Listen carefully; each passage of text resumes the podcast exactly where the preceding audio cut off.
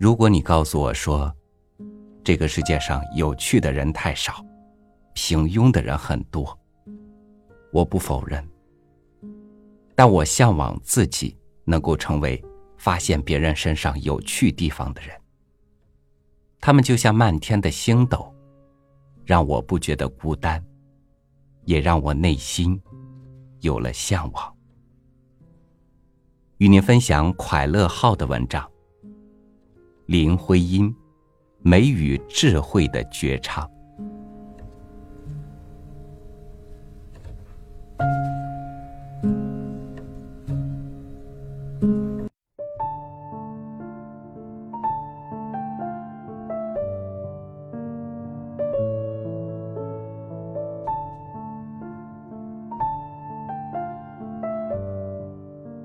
我们常常要借助一个男人的光线，才看到他背后的女人。对于那些从民国时代走来的文艺女青年们，但林徽因是个例外。在她身上，折射着许多优秀男人的光芒，而她反过来又为这些男人增添了光彩。我们举着她这支蜡烛。把那些有着别样才情与身世的男人，照看得更加清楚。梁启超、胡适、梁思成、徐志摩、金岳霖、费正清、沈从文、张奚若，这串散发着光芒的名单里，见或瞥见林徽因的衣袂飘动。他与他们。终生保持着或父或兄、或亲或友的深厚情感。林徽因的父亲，曾任北洋政府司法总长的林长民，不无骄傲地对徐志摩说：“做一个天才女儿的父亲，不是容易享的福，你得放低你天伦的辈分，先求做到。”有意的了解。彼时林徽因刚满十六岁，但谈吐和悟性已经超越了她的年龄。在她的美貌和智慧面前，被迫放低天伦辈分的不只是林长民，徐志摩也不顾自己是林徽因父亲的好友，且在国内已有妻儿，公然闹离婚。并追求起这个刚刚中学毕业的小姑娘来。这段公案因影视、小说、文史学家津津乐道的介入而妇孺皆知。不太被人知道的是，在徐志摩追求林徽因之前，他跟林长民互相引为知己，还玩过一场互通情书的游戏。在通信中，徐志摩扮一个有夫之妇，林长民扮一个有妇之夫，双方假设在这不自由的境况下互相爱恋。两个接受过留学教育的旧知识分子，用这种匪夷所思的方式来描摹他们渴望自由但又身陷囹圄的情爱世界以及政治抱负。徐志摩写过一篇浓艳的短篇小说《春痕》，其中的主人公羿就是以林长民为原型的。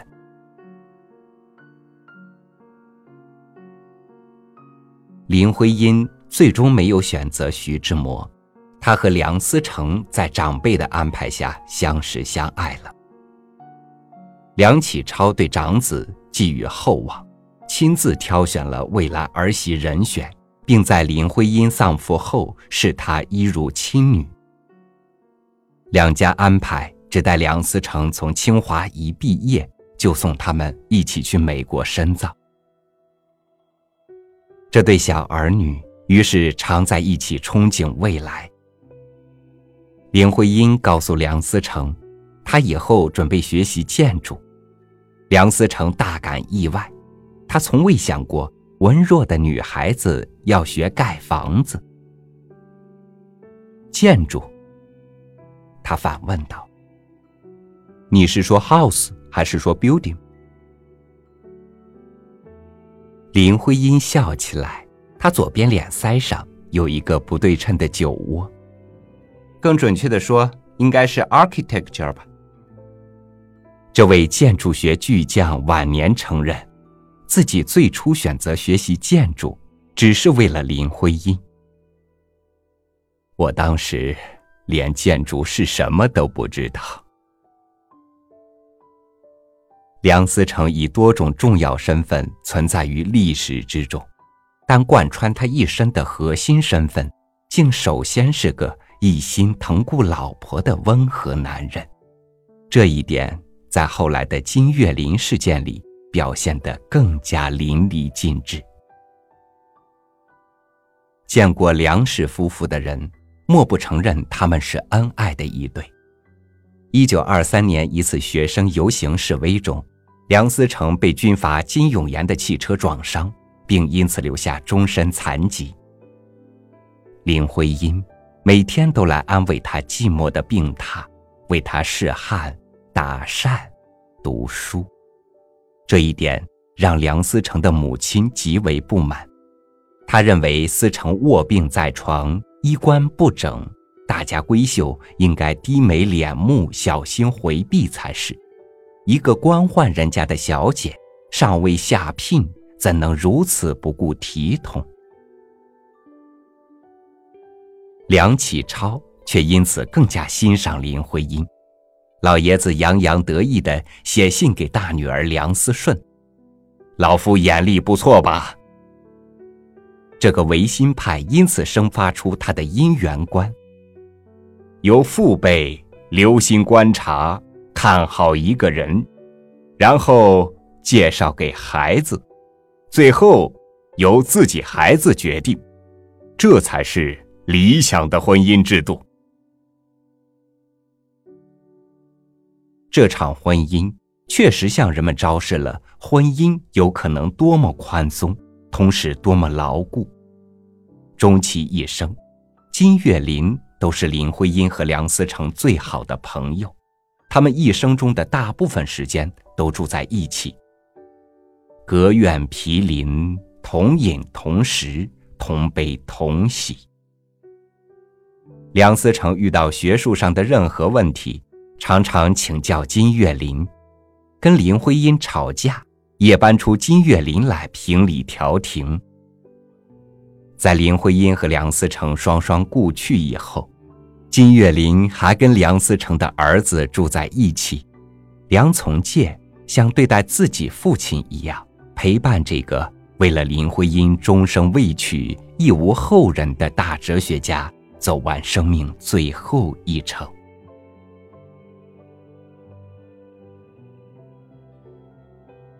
林徽因写给好友费慰梅。费正清之妻的一封信里，可以看出他们三人的亲密与默契。当时正是抗战最艰苦的时候，林徽因和梁思成谪居李庄，生活困顿，贫病交加。金岳霖一有假期，就来李庄看望他们，同他们一道过年。林徽因一边听着日本轰炸机从上空飞过，一边在信里这样写道。思成是个慢性子，愿意一次只做一件事，最不善处理杂七杂八的家务，但杂七杂八的事，却像纽约中央车站任何时候都会到达的各线火车一样冲他驶来。我也许仍是站长，但他却是车站；我也许会被碾死，他却永远不会。老金正在这里休假。是那样一种过客，他或是来送客，或是来接人，对交通略有干扰，却总是使车站显得更有趣，使站长更高兴些。林徽因写完信，就交给思成和老金看，问他们可有补充。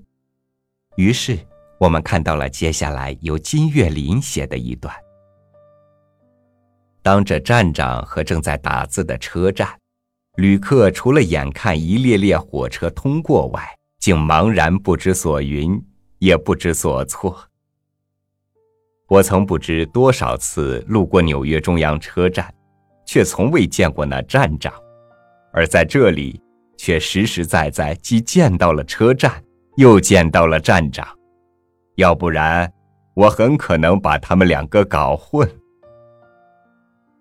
金岳霖写完，梁思成又接过信来复言道：“现在轮到车站了，其主梁因构造不佳。”而严重倾斜，加以协和医院设计和施工的丑陋的钢板支架，经过七年服务，已经严重损耗。梁思成因车祸脊椎受损，一直穿着协和医院为他特制的钢马甲。我的下方经过的繁忙的战时交通，看来已经动摇了我的基础。这封信写在又薄又黄的劣质纸张上，不分段，字极小，没有天头地角，连多余的半页都被裁去，为了节省纸张和邮费。这封信让远在华盛顿的费正清夫妇笑了很久，接着又心酸了很久。梁思成说。人家讲，老婆是别人的好，文章是自己的好。但是我觉得，老婆是自己的好，文章是老婆的好。林徽因的才华是多方面的，少女时代起，她已经是颇有名气的诗人，同时翻译西方文学，创作剧本，发表小说。学了建筑以后。在设计和测绘方面也多有建树，与梁思成一起完成了许多建筑学著述。虽然穿着窄身旗袍，体弱多病，但他爬起古建筑穹顶来却根本不成障碍。金岳霖到他们家去，常常看见林徽因和梁思成爬在自家屋顶上为野外测绘练基本功。老金当即做了一副藏头联：“梁上君子，林下美人。”欠了这夫妇二人的姓氏，上句打去梁思成，下句奉承林徽因。梁思成很高兴，林徽因却不以为然。真讨厌，什么美人不美人的，好像一个女人就没有什么事可做，只配做摆设似的。他怎么可能是摆设？在他家客厅的著名沙龙里，任何谈笑有鸿儒的对话，他都是当仁不让的主角。即使重病中，都躺在沙发上跟客人们大谈诗歌与哲学。曾经的沙龙客之一萧乾回忆说：“他说起话来，别人几乎插不上嘴，别说沈先生和我。”就连梁思成和金岳霖，也只是坐在沙发上吧嗒着烟斗，连连点头称是。婚姻的健谈绝不是结了婚的妇女那种闲言碎语，而常是有学识、有见地、犀利敏捷的批评。我后来心里常想，倘若这位述而不作的小姐，能够像十八世纪英国的约翰逊博士那样。身边也有一位博斯维尔，把他那些充满机智、饶有风趣的话一一记载下来，那该是多么精彩的一部书啊！可惜，林徽因自己也承认自己是个兴奋型的人，情绪喜怒不定，像朵带电的云，只凭一时的灵感和神来之笔做事，所以。他留下的作品并不多。他的聪慧，更多的时候是一种传说，流传在那些见识过这聪慧的文化名人们的口头笔端。而战争、疾病、政治运动、贫穷而琐细的家庭生活，又剥夺了他大量的创作精力。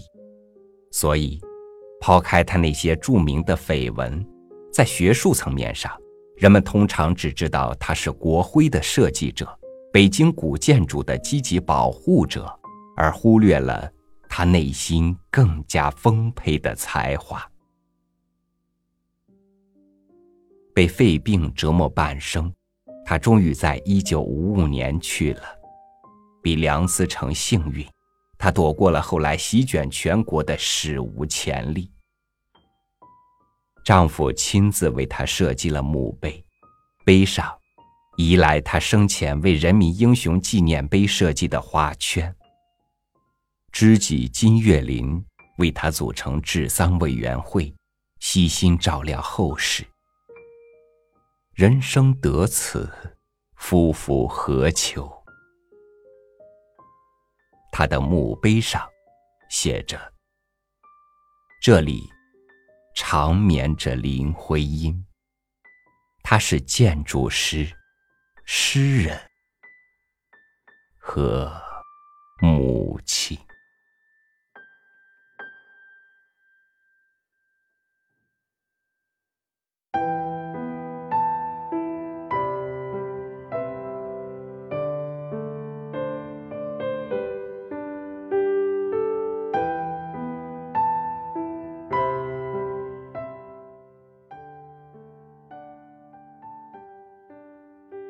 人生有无限种可能，五彩斑斓，充满想象。这些可能，不是我们达不到的远方，而是我们太善于光顾路旁的茅舍，而不想自己去建造一座殿堂。感谢您收听我的分享，我是朝雨，明天见。